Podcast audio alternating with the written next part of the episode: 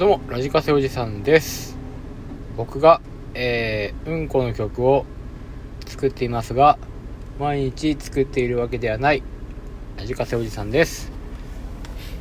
昨日久しぶりにあの愛の楽曲工房の駄菓子ラップを聞きました。えっと聞き直しました。腹がよぎれるぐらいちぎちぎれるぐらい笑ってしまいました。えっとあんなんでしたっけ？めちゃくちゃめちゃくちゃあれですね。意味わかんなくて面白いですね。そのなぜ駄菓子ラップなのか。まあ経緯も全部分かってて。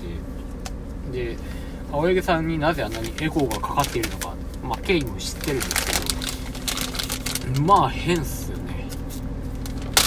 なんかあのよく知らない人が聞いたらどどういうことみたいな。もう直前までねテーマソング作ろうって言ってあのガリガリ音楽って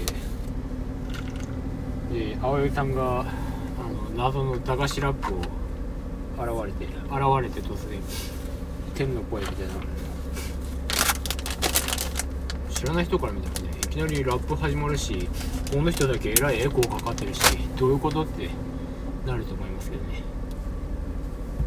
あの車の中でなぜかまず全開にして聞いてて爆笑してしまったっていうね話でした。